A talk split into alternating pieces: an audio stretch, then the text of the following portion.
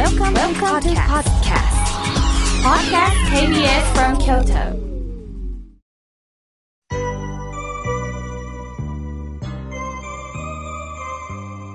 さあ、ここからはたくさんのメッセージをいただきましたので、順に紹介させていただきます。まずはじめに、えー、お手紙、ファックスをいただきました。スポーツ弁護士のぶさんよりいただきました。ありがとうございます。妙慶さん、心が笑顔になるラジオを拝聴させていただいております。親鸞承人の教え、妙慶さんの優しい語り口から本当に心に染み込んできます。ありがとうございます。いつか妙慶さんがアントニオ猪木さんの123だー負けるが勝ちの言葉に励まされました。そこで私の本を送らせていただきますということで、えー、スポーツ弁護士のぶさん送っていただきました。そして私はね、この本をいただいて、ちょうど次の日が私は石川県の七尾市で公園なので、電車の中でゆっくり読もうと思ってて、えー、このスポーツ弁護士のぶさんのプロフィールをちょっと読むと、なんと、七尾市出身って書いてるんですね。え、今から私が行くところだ。そして、えスポーツを通じて、えいろんなことを伝えておられる。その中で、私は蓮如承人の負けるが勝ちを、このノブさんは価値観の価値、負けるが価値、負けることによって大きな価値観が見出されるということを本の中に書いておられるんですね。いや、非常に感動しました。で、そのことを七尾市の、まあ、七尾市ご出身の弁護士さんがおられるんですよ。こんなこと書いてるんですよ。ということを会場で伝えると、会場から、私その人と同級生ですって声が上がったんです。またこれもご縁なんですよね。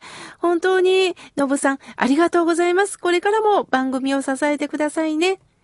さあ、続いての方です。えー、お手紙をわざわざありがとうございます。ラジオ部屋の怪人さん、ありがとうございます。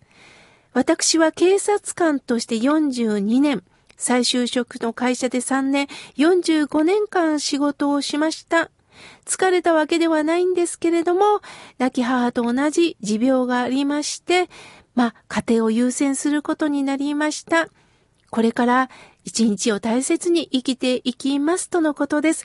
そうですか。本当に警察官としてお疲れ様です。地域を守ってくださったんですね。そしてこれからは自分の時間と、また社会奉仕、趣味の時間を持ちたいとおっしゃってるように、どうか今までの長年の警察官の知恵をどうかまた貸していただきまして、地域の皆さんと触れ合っていただきたいと思います。貴重なお仕事、これからのまた人生をラジオ部屋の怪人さん応援しております。ありがとうございます。さあ、続いての方です。ファックスをいただきました。草津のプリンさん、ありがとうございます。妙慶さん、スタッフの皆さん、おはようございます。スーパーでのカゴやカート、当たり前のように使っていましたが、最近ふと気づかされたんです。お店のものなのに黙って使用していたことに気づきました。なぜ今までお借りします、ありがとうございましたと言えなかったのか気づきませんでした。妙慶さんのご法話を拝聴させていただいて気づいたことです。感謝しておりますとのことです。いやいや、とんでもないです。私こそ、草津のプリンさん、教えていただきました。私も買い物に行きますから、カート、カゴ、利用しております。そうですよね。買い物する中で、やはり、あれがあるから、ポンポンと商品入れることができるんですよね。便利になりました。そして気持ちよく使わせていただきましたと返すんですよね。草津のプリンさん、本当にありがとうございます。さあ、続いての方です。おはがきをいただきました。ミスコさん、ありがとうございます。妙慶さん、母の介護をしながら毎週聞いております。妙慶さんのお話が優しくって心に響きます。癒されます。いつもありがとうございます。とのことです。お母様の介護をなさりながら聞いてくださってるんですね。辛いかもしれませんが、こうしてお母さんの肌のぬくもりを感じることをどうか毎日味わってください。きっといつかもう一度あの肌のぬくもりを感じたいと思う時が来るはずです。そういう意味でも辛い時もあるかもしれませんが、お母さんの肌のぬくもりをどうかどうか感じられながら、そしてミスコさんもある時にはちょっと一息を入れながら、ぼちぼちと介護なさってくださいね。ありがとうございます。さあ、続いての方です。おはがきをいただきました。毎週、妙慶さんのお話に癒されています。性格上、せっかちで、いつも主人に叱られております。ゆったりしたいんですが、治りません。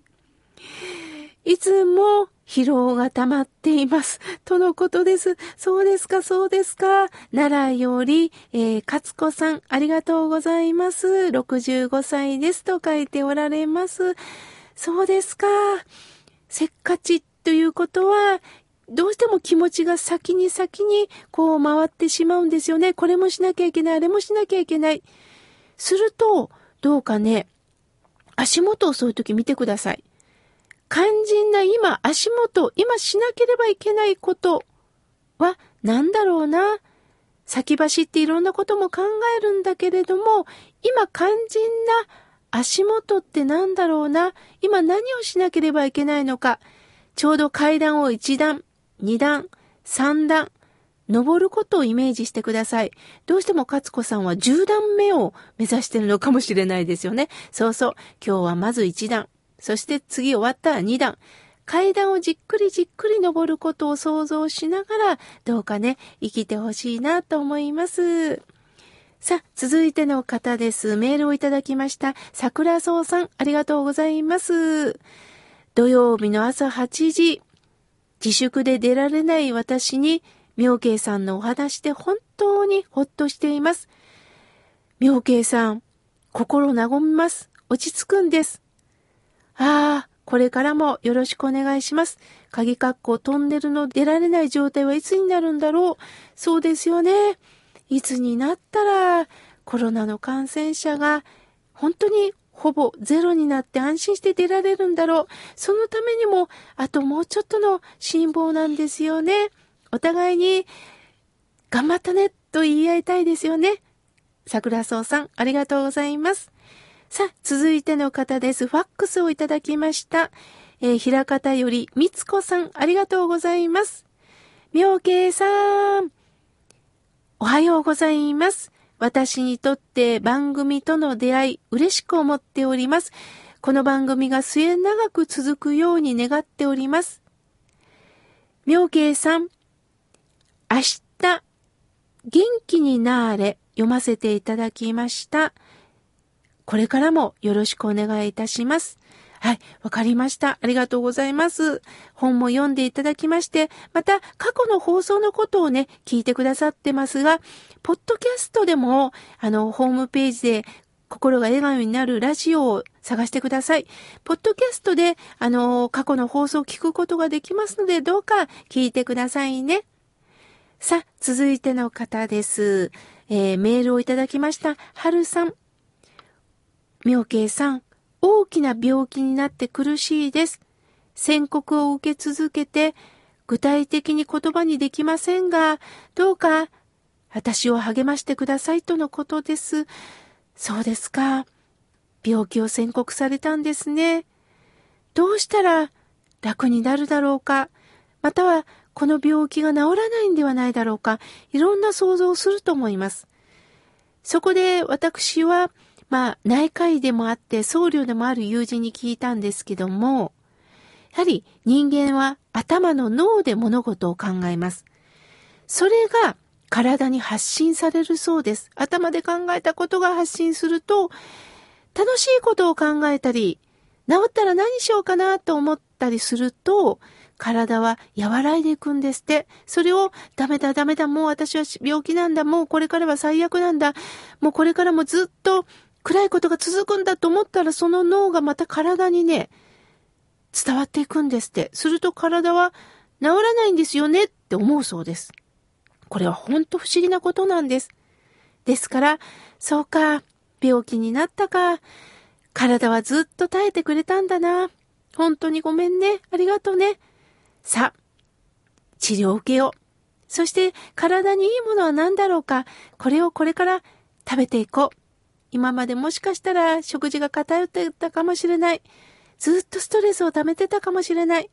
だったら体にいいことって何だろうなと思いながらどうか生きてほしいと思います。すると体が和らいでくるんではないでしょうか。春さん、どうかお医者さんのお言葉、アドバイスをいただきながら体にいいことをしていきましょうね。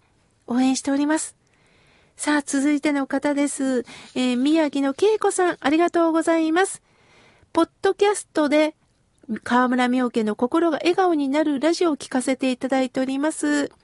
明慶さん、私ね、近所で仲間外れになったんです。私ははっきり物事を言うタイプで生意気なんだと思われたんでしょうかとのことです。ああ、そっか。もうはっきりと表裏のない方なんですね。